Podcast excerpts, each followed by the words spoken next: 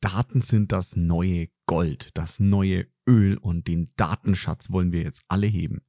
Das sind Schlagwörter, mit denen bekommt man meinen heutigen Gast mal richtig auf die Palme. Wir reden heute mal darüber, warum sind Daten nicht Gold? Gibt es vielleicht bessere Vergleiche? Und kann man Daten auch wie Blut spenden? Und warum sollte ich das machen? Und was haben wir alle davon?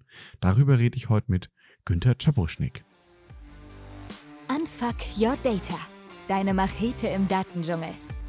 Daten durchdringen immer mehr von uns und unserem Leben, sowohl privat als auch beruflich. Für Unternehmen werden sie vom Wettbewerbsvorteil zum Überlebensfaktor. Wer seine Daten nicht effektiv nutzt, geht unter. Es wird höchste Zeit, das Datenchaos in den Griff zu bekommen.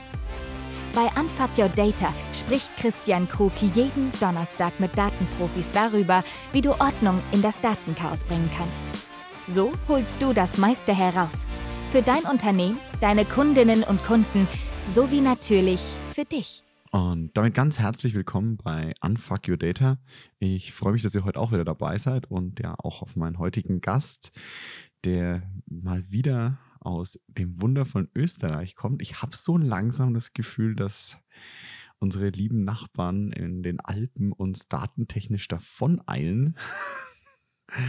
Und ja, genau darüber kann der liebe Günther uns heute ja mal Auskunft geben. Äh, denn er ist hier ganz, ganz, ganz eng verzahnt in Österreich, auch im Bund und im öffentlichen Bereich. Was genau er da macht, wird uns gleich erzählen. Bei mir ist Günther Czapuschnik. Herzlichen Willkommen, Günther, und ja, stell dich den Zuhörerinnen und Zuhörern doch mal kurz vor. Servus, Christian. Freut mich sehr, für die, dass ich heute da sein darf und danke für die Einladung. Ich selbst äh, bin eigentlich im Bundesrechenzentrum angestellt und versuche, die österreichische Verwaltung digitaler zu gestalten. Konkret heißt das, ähm, im Finanzministerium, im Innenministerium und im Wirtschaftsministerium Digitalprojekte voranzutreiben. Unter anderem natürlich das Thema Daten. Datenstrategie ist bei uns beim Staatssekretär für Digitalisierung im Finanzministerium ähm, angesiedelt und äh, dort darf ich unterstützen und äh, mein Know-how auch einbringen. Im Zuge dessen wurde vor mittlerweile fünf Jahren die Plattform für Data Intelligence, die DIO in Österreich gegründet, der ich auch vorsitzen darf. Und wenn mir mal langweilig wird, dann versuche ich mein Wissen rund um Daten, Datenstrategie und Data Governance an die Jugend weiterzugeben und unterrichte auf der FH Wien und auf der FH St. Pölten.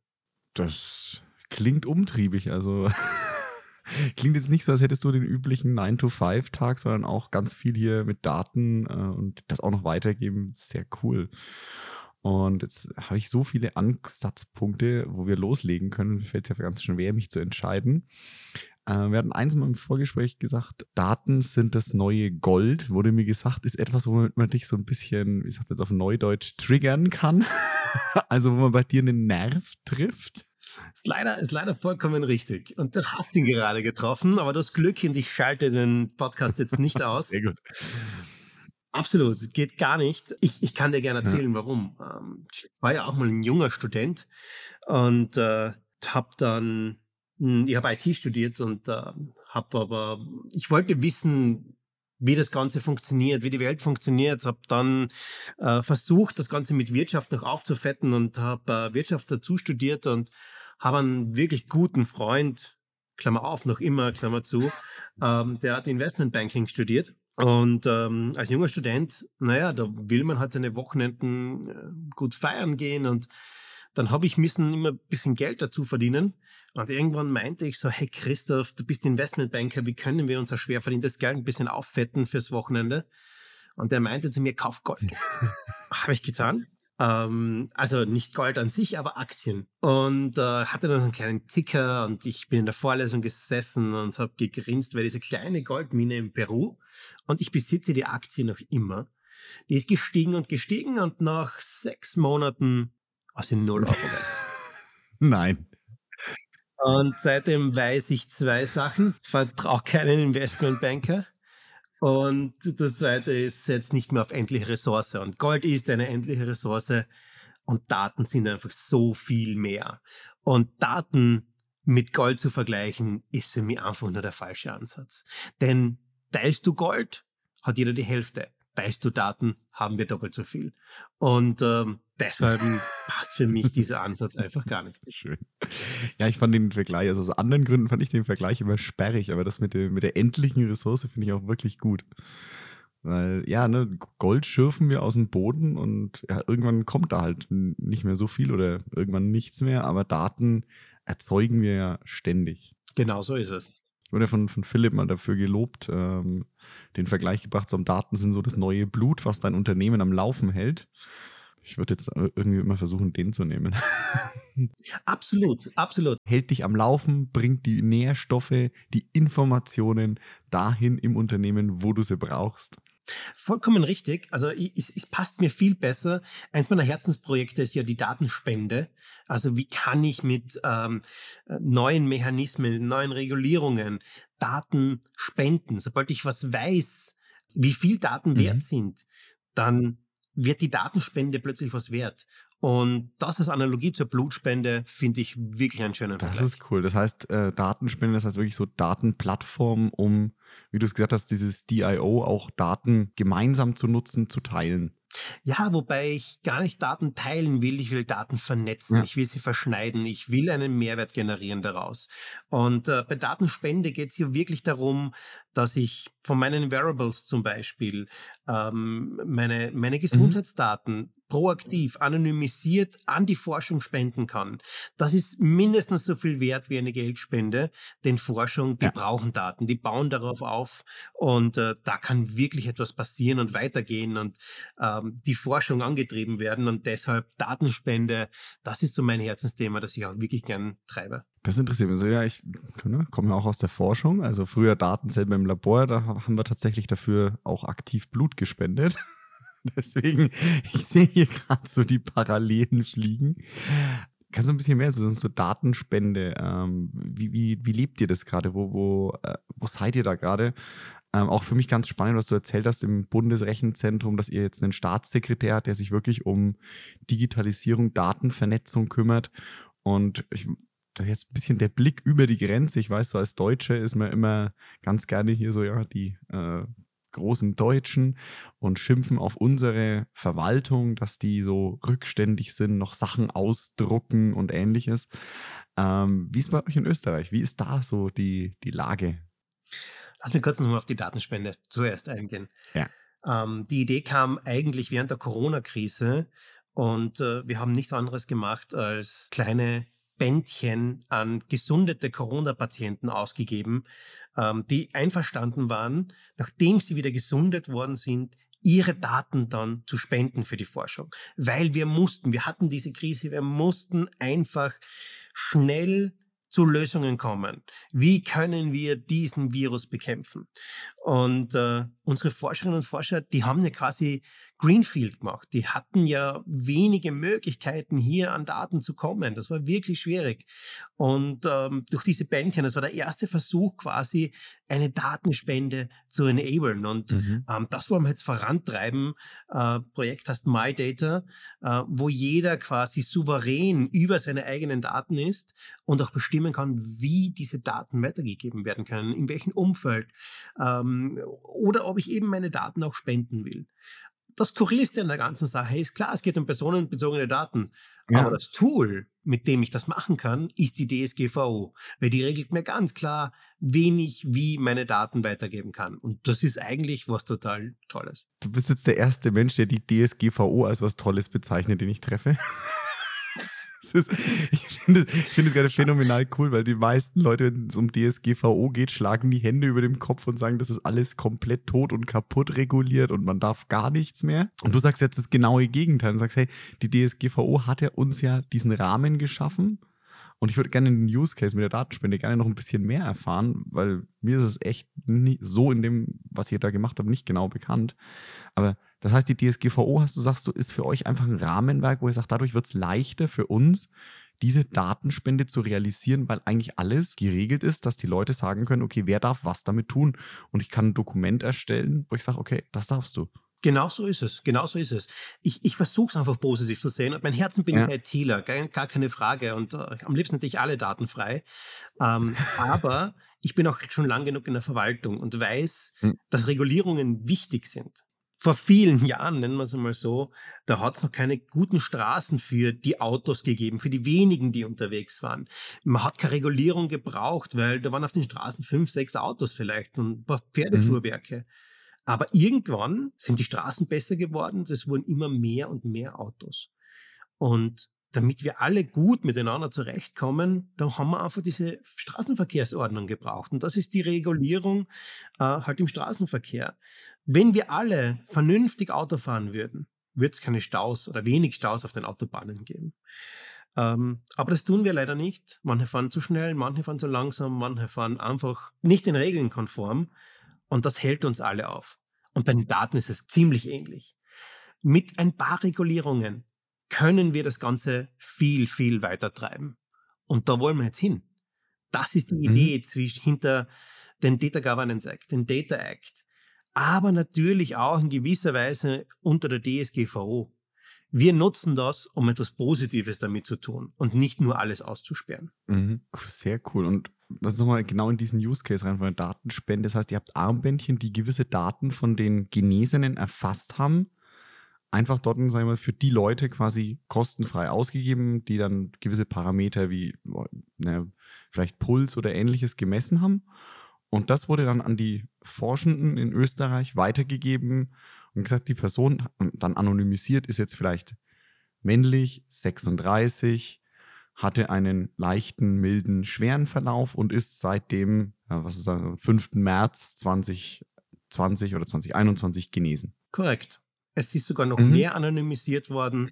Ähm, wir haben Datenzwillinge, anonyme Datenzwillinge erstellt. Ähm, das heißt, wir haben mit künstlicher Intelligenz quasi Datenzwillinge erschaffen, die zwar die ähnlichen Charaktere haben, aber die nicht äh, rückführbar waren ähm, auf die äh, ursprüngliche Person. Die hat dann die Vitalparameter bekommen. Eben da war dabei Puls, ähm, dann Sauerstoff im Blut und so weiter und so weiter. Und da hat man einfach vor allem die Thematik Langzeit-Covid ähm, Mhm. besser erforschen können. Wie können wir frühzeitig dagegen angehen und so weiter und so weiter. Äh, natürlich auf freiwilliger Basis. Ähm, also wir haben keinen gezwungen, mit Armbändchen Das hoffe ich jetzt oder. Fußfesseln. Aber auf freiwilliger Basis. Und diese Idee ist unglaublich gut angekommen. Also wirklich das Bewusstsein zu schaffen, ich tue mit meinen Daten auch was Gutes. Sehr cool. Und wie, wie war so das Feedback jetzt einmal von den, du hast gesagt, das ist gut angekommen bei den Leuten, die gespendet haben? Absolut. Und was war denn das, das Feedback jetzt so aus der Forschung? Haben die gesagt, okay, hey, das, ähm, das war super für die Daten oder hey, da hätten wir ein bisschen was anderes nach, nachsteuern können? Was haben wir gelernt? Na, das Feedback war eigentlich typisch Forscherinnen und Forscher. Wir wollen mehr. Wir wollen das für die Krebsforschung. Wir wollen das äh, für Autoimmunerkrankungen. Äh, wie können wir das quasi institutionalisieren? Es war ja nur ein, ein Proof of Concept quasi. Wir haben es einmal ausprobiert. Ähm, aber anscheinend ist es wirklich gut angekommen, weil es natürlich ähm, in gewisser Weise standardisierte Daten sind. Und eins darf man nicht vergessen. So ziemlich jeder oder fast jeder von uns trägt ein Wearable, eine Sportuhr zum Beispiel. Wir sammeln all diese Daten ja schon. Mhm. Und äh, sobald die Awareness da ist, dass ich das spenden kann oder spenden soll, dass es uns weiterhilft, dann wird es auch so weit sein, ähm, dass Datenspende was etabliertes wird. Natürlich brauchen wir noch äh, Instrumente dazu, wir brauchen noch Tools, wir müssen das Ganze vereinfachen, aber wir sind auf einem verdammt guten Weg. Das ist ja total spannend, aber auch was du sagst, ich finde es gerade ganz interessant. Ja, ganz viele von uns haben so Wearables, also Sportuhr, die dann ja Puls, Sauerstoffsättigung, mindestens mal die, die, die Schritte aufnimmt, weil das ist ja auch das, wenn ich Sport mache und das Wearable für den Sport habe, dann will ich da ja auch gewisse Leistungsdaten erfassen. Also natürlich von einem anderen Hintergrund, als du es als äh, Gesundheitsdaten hast. Also ich will ja sehen, ne, war ich heute fitter, hat sich besser angefühlt oder ne, ist mein Puls jetzt, wenn ich entsprechend ähm, lang trainiere, geht mein Ruhepuls runter oder wie wirkt sich das alles aus? Und was ich jetzt gerade mal ganz faszinierend finde, vielleicht ist es bei euch ein bisschen anders, da klicken ganz viele Leute so, ja, ich gebe das Samsung, ich gebe das Apple, ich gebe das Google, ich gebe das, äh, wie, wie diese Fitness-App auch immer heißt. Und dann hatten wir in Deutschland ja diese wunderbare Corona-Warn-App, wo das Feedback war, nein, äh, ihr spioniert mich damit aus bitte nicht. Und da ein Zwang zu dieser App wäre die absolute Katastrophe und Freiheitsberaubung. Das fand ich so ein bisschen, ja, sag ich mal, aus der, aus der Brille heraus interessant, dass man da diesen ähm, monetär getriebenen Unternehmen, weil diese Fitness-Apps oder ähm, ja, möchten ja auch Geld mit ihren Apps verdienen, legitimerweise. Und ja, äh, Samsung oder die, der andere Hersteller von dem Wearable möchte mit dem Ding ja auch Geld verdienen. Deswegen bauen die das, dass man diesen Leuten mehr oder leichter vertraut als äh, der öffentlichen Hand? Weil man es nicht besser weiß. Da gibt es das Thema, und da schlüsselt man vor, muss Transparenz und Awareness sein. Ja. Ich erkläre es ganz einfach. Ich erkläre, für was die Daten äh, in der Datenspende verwendet werden. Ich mhm. erkläre, dass hier ganz klar nur für diesen einen Zweck diese Daten verwendet werden. Ich trage ja sehr, sehr viel vor und ich stelle dann immer wieder die Frage ins Publikum, Glaubt ihr wirklich, euer Betriebssystem, das ihr im Handy habt, habt ihr gratis bekommen? Nein, ihr zahlt mit euren Daten. Und dann kommt mindestens in drei Viertel der, äh, der Zuhörerinnen und Zuhörer dieses, ja, eigentlich stimmt das. Das heißt, die machen ja eigentlich Geld mit meinen Daten. Das heißt, Daten sind was wert. Hm, das könnte ich doch anders auch nutzen. Und das hat ja auch die EU mittlerweile äh, mitbekommen. Und, und äh, jetzt sind wir wieder zurück bei, diesen, bei diesem Bogen Richtung Regulierung. Wir wollen es nicht zu Tode regulieren, wir wollen ja. Möglichkeiten schaffen, dass im Data Act zum Beispiel äh, Leute auf ihre eigenen Daten, die sie mit ihrer Pulsuhr oder mit ihren äh, Smartwatch äh, gesammelt haben, auf zugreifen können. Sie müssen sie nicht verkaufen, sie müssen sie nicht spenden. Aber wie wäre es, wenn der Arzt Zugriff auf diese Daten hätte und äh, schauen kann, der misst jetzt nicht nur einmal meinen Puls, wenn ich bei ihm bin, oder meinen Blutdruck oder sonst irgendeinen Vitalparameter, sondern er bekommt das über ein ganzes Monat, weil ich trage die Uhr sowieso.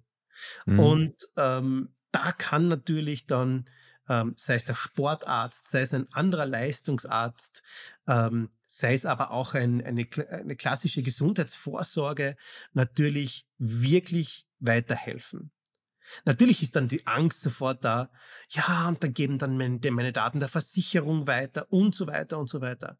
Deshalb auch das Thema Datensouveränität. Eins der wichtigsten Themen äh, der heutigen Zeit. Ich will die Hoheit über meine Daten behalten. Dafür gibt es Tools, dafür gibt es Software, dafür gibt es äh, Trust Anchors, Trust Levels. Es gibt ganz, ganz viele, aber auch sehr komplizierte Mechanismen, um das zu regeln. Und da sind wir wieder bei der Information, bei der mhm. Awareness, mhm. bei der Transparenz. Erklärt es den Leuten auf einfache Art und Weise, was passiert, wie es passiert und es wird klar werden.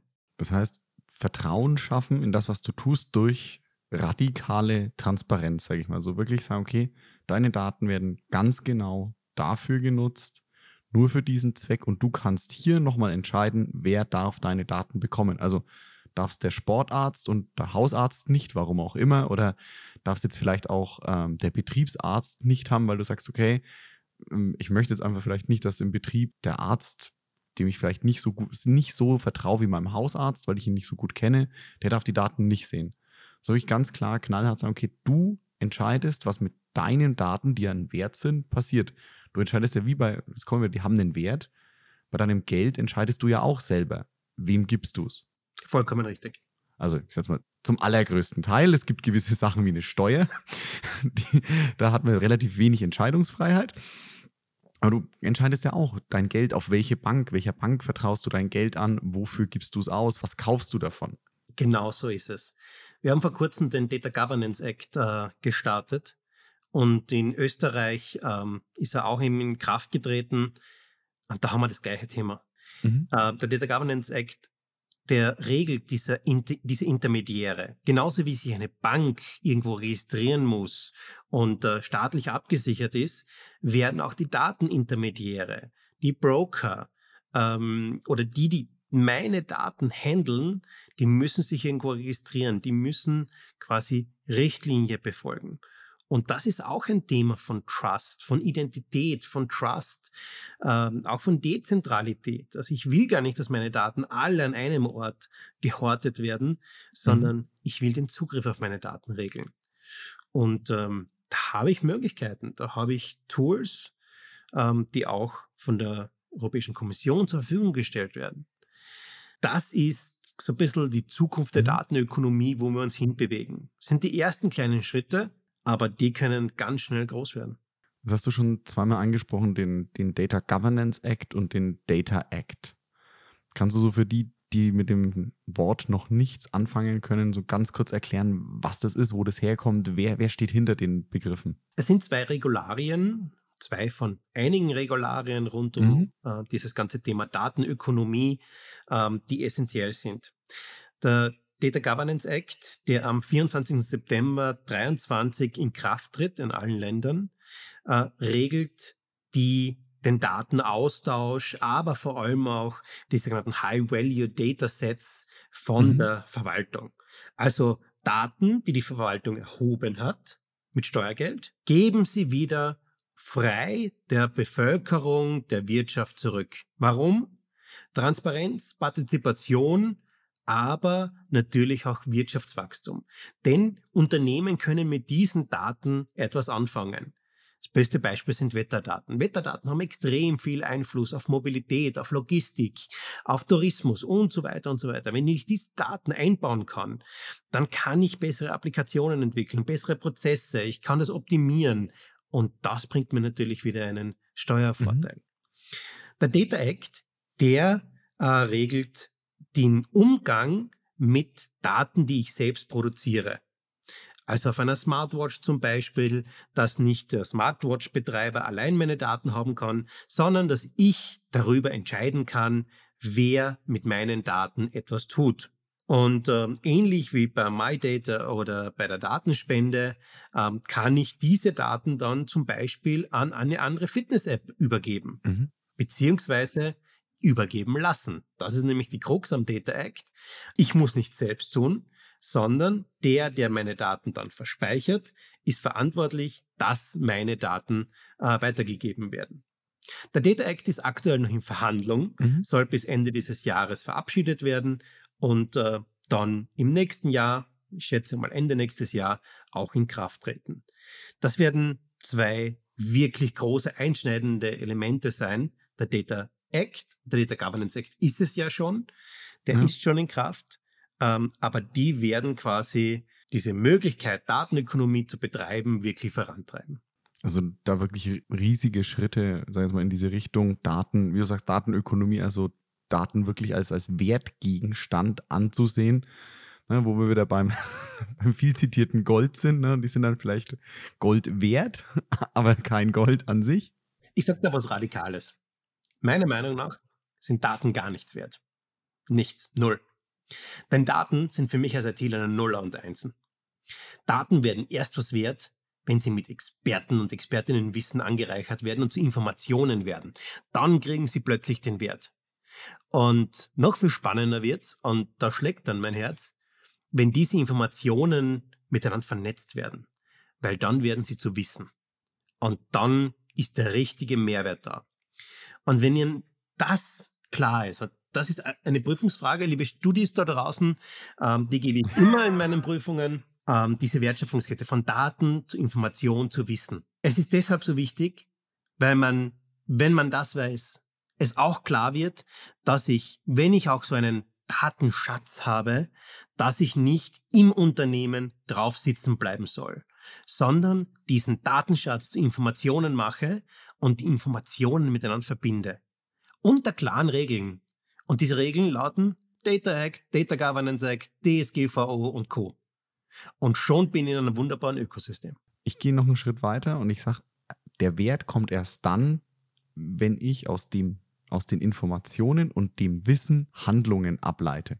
Also erst dann wird wirklich dieser Wert, ne, es gibt ja auch in der BWL diesen Spruch, nur realisierte Gewinne sind Gewinne wie du sagst, ich gehe mal auf deine Goldminenaktien zurück. du hast den Gewinn ja damals nicht realisiert. Wenn du nach fünf Monaten verkauft hättest, hättest du dich gefreut und gesagt, ja, super, toll, tolle Investition, Goldminen in äh, Südamerika.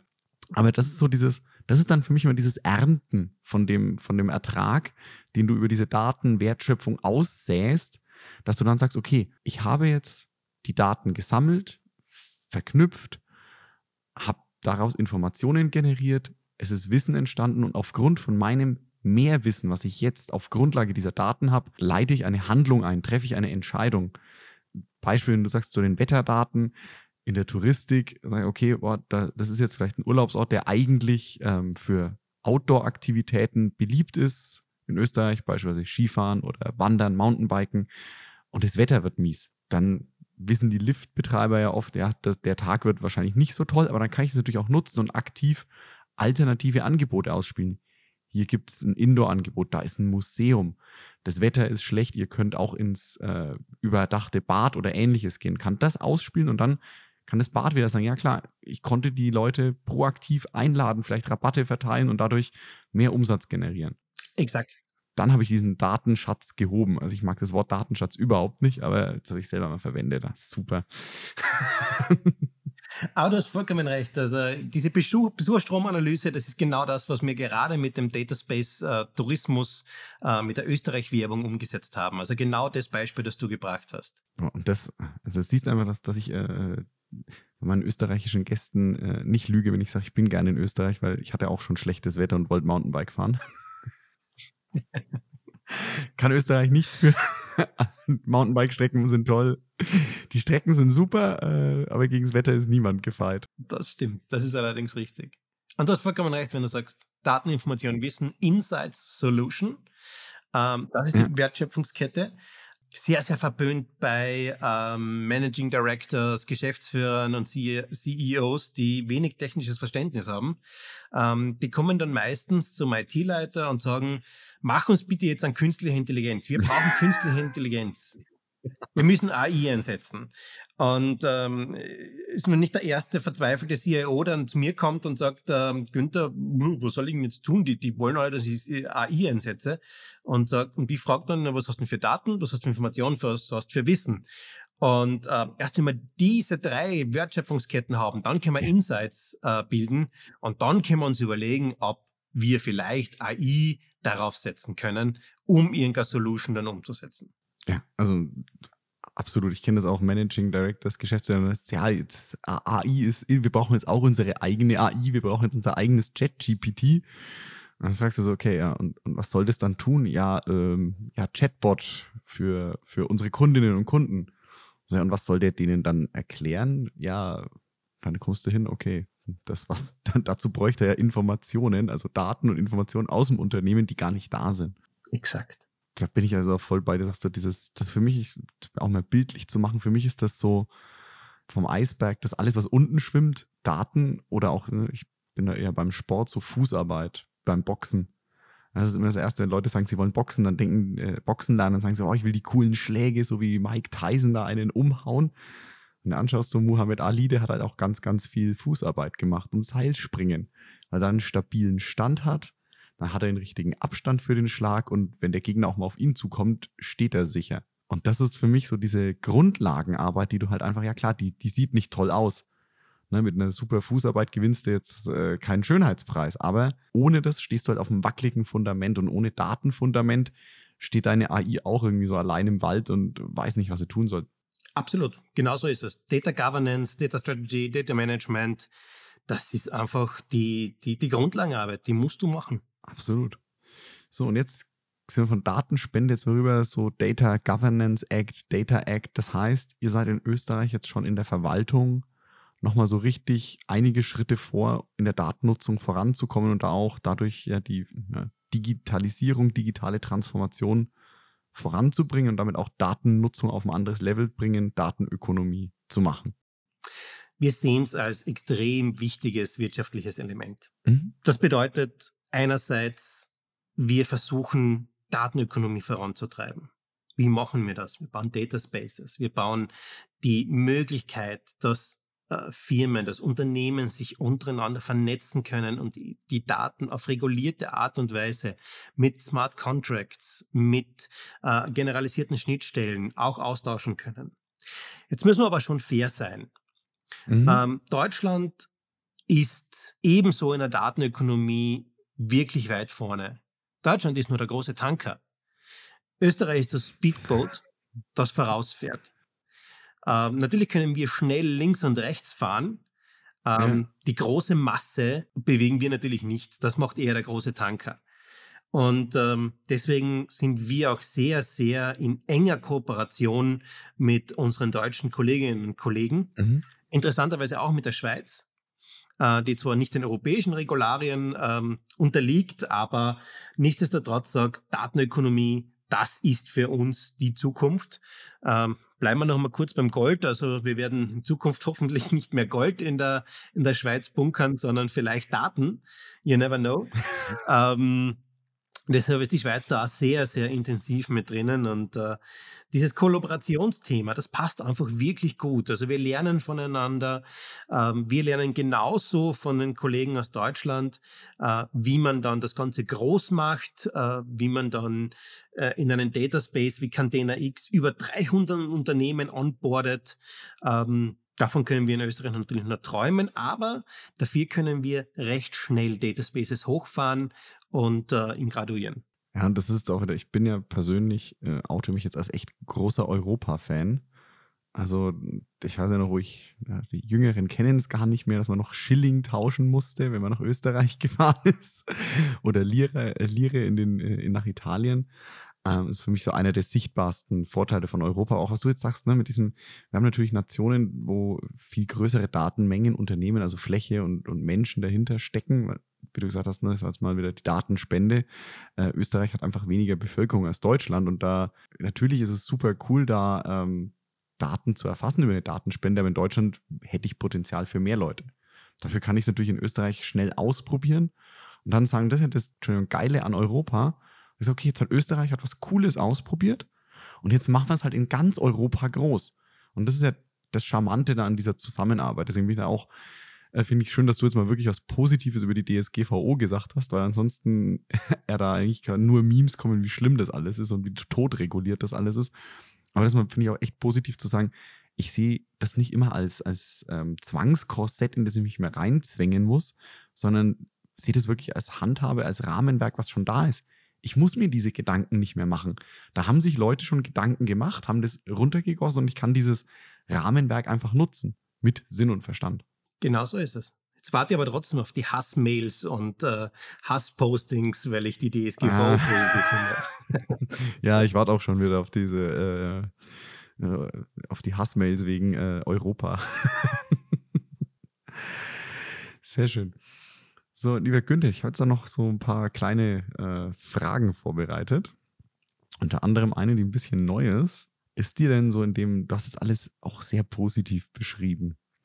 Ist mal irgendwo dir so ein Data-Fail untergekommen oder persönlich selber mal drüber gestolpert, wo du gesagt hast, boah, da waren wir erstmal so richtig auf dem falschen Dampfer und haben es dann wieder zurückgebogen, dass du sagst, okay, hey, das ging eigentlich erstmal datentechnisch komplett in die falsche Richtung und dann haben wir es nochmal rumgebogen. Einfach so, um unseren Zuhörerinnen und Zuhörern sagen, hey, wir haben da mal einen Bock geschossen, macht es nicht. Ich glaube, wir schießen jeden Tag am Bock. Datenökonomie ist so was komplett Neues. Und das ist gut so, weil mhm. ohne Fehler könnte man nie lernen und äh, wir wären schon längst fertig und mir, mir wäre dann brutalst langweilig. Also dann müsste ich wahrscheinlich irgendwas Neues machen. Ähm, insofern, äh, ja, also ich, ich glaube, dass wir alle täglich Fehler machen, ähm, dass wir halt, ähm, ich weiß, wir haben die erste Software gebaut, wir haben, wir haben, äh, eines der schönsten Beispiele ist, wir haben Data Market Austria gebaut. Was wollten wir machen? Wir wollten, wir haben gesagt, Amazon, das funktioniert.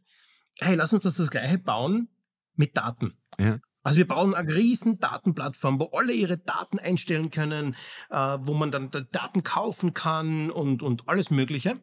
Äh, war ein super Projekt und ähm, ist nach drei Jahren sowas von in die Binsen gegangen.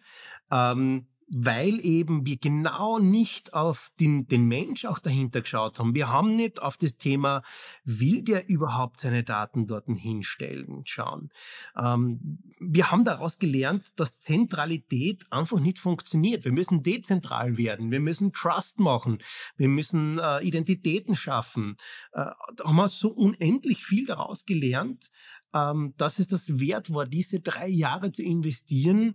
Und ich bin tatsächlich stolz drauf, dass man ein Projekt, das auch gefördert wurde, wo ganz, ganz viele Unternehmen mitgearbeitet haben, auch mal so richtig in den Sand gesetzt haben, aber daraus gelernt haben. Das ist ja das Wichtige. Also das finde ich total cool, dass du sagst, ja, ich bin stolz, dass wir es versenkt haben, weil wir daraus richtig was gelernt haben, wie wir es in Zukunft besser und cooler machen können. Danke dir. Sehr gern. So, und lieber Günther, jetzt gibt es zwei kleine Fragen, denen sich so jeder Gast äh, hier stellen ja, darf, muss, darfst du dir aussuchen. Und zwar die eine zum Abschluss, so damit, damit die Zuhörerinnen und Zuhörer dich so ein bisschen besser noch kennenlernen, deinen Musikgeschmack vielleicht. Was war denn so das letzte Lied, das du als Ohrwurm hattest? du wirst jetzt lachen, aber als Ohrwurm hatte ich gestern Abend uh, Tell Me Why von den Backstreet Boys. Und zwar hat das einen, einen ganz simplen Grund. Ich habe gestern einen, einen, Vortrag gehalten und in diesem Vortrag äh, war eine der ersten Folie, ähm, ich versuche immer zu erklären, warum wir das Ganze, warum wir das alles machen. Und ja. äh, da gibt es drei Kreise, die sich überschneiden. Und in den Kreisen steht drinnen Datenökonomie. Ein Vierjähriger ist im zweiten Kreis und die Backstreet Boys sind im dritten Kreis. Und äh, die Schnittmenge von diesen dreien ist Tell Me Why. Und äh, deswegen hatte das da gestern tatsächlich als Ohrwurm. Könnte ich das Bild bitte bekommen? Sehr gern. Das wird mich brennend interessieren. Und danke dir. Jetzt habe ich auch wieder dieses Lied als Ohrwurm, weil das auch in meiner ja, frühe Jugend, glaube ich, war das äh, aktuell. Jetzt läuft es auch wieder. Na, herzlichen Dank. Aber sehr schöne, also sehr schönes Bild, finde ich cool. So, tell me why. Ich singe es jetzt nicht, vor allem mit meiner heute echt äh, angenockten Stimme. und dann, lieber Günther, so zum Abschluss noch, ähm, würdest du mir und den Zuhörerinnen und Zuhörern noch ein Buch empfehlen mit zwei so ganz kleinen Einschränkungen? Zum einen bitte kein Buch, bei dem du Autor oder Co-Autor warst. Und zum anderen, ich soll es mit nach äh, mit ins Büro nehmen können und auf den Schreibtisch legen können, ohne rot zu werden, wenn die Kolleginnen und Kollegen es sehen. Ähm, ersteres, ja, okay. Zweiteres wird schwierig, weil vielleicht versteht sie es nicht und ja. du wirst deshalb rot.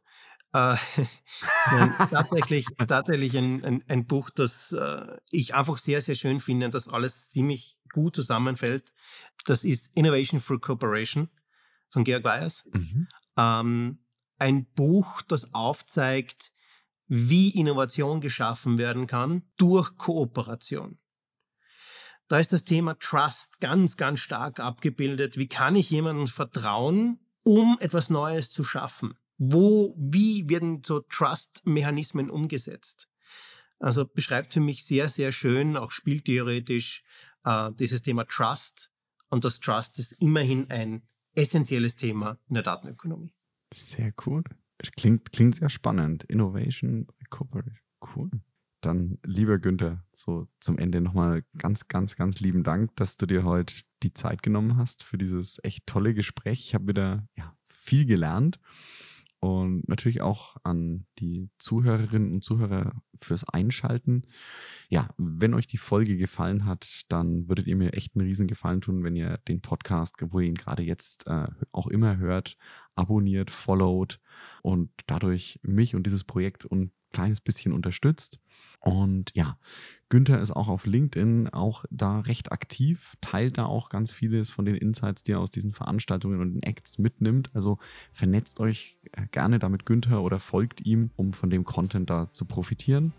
Und ja, damit äh, nochmal ganz lieben Dank und bis zur nächsten Folge. Ich freue mich, wenn ihr dann auch wieder dabei seid. Danke dir, Christian. Kann nur noch zum Abschied sagen: Start doing in Data Economy and unfuck your data. Dankeschön.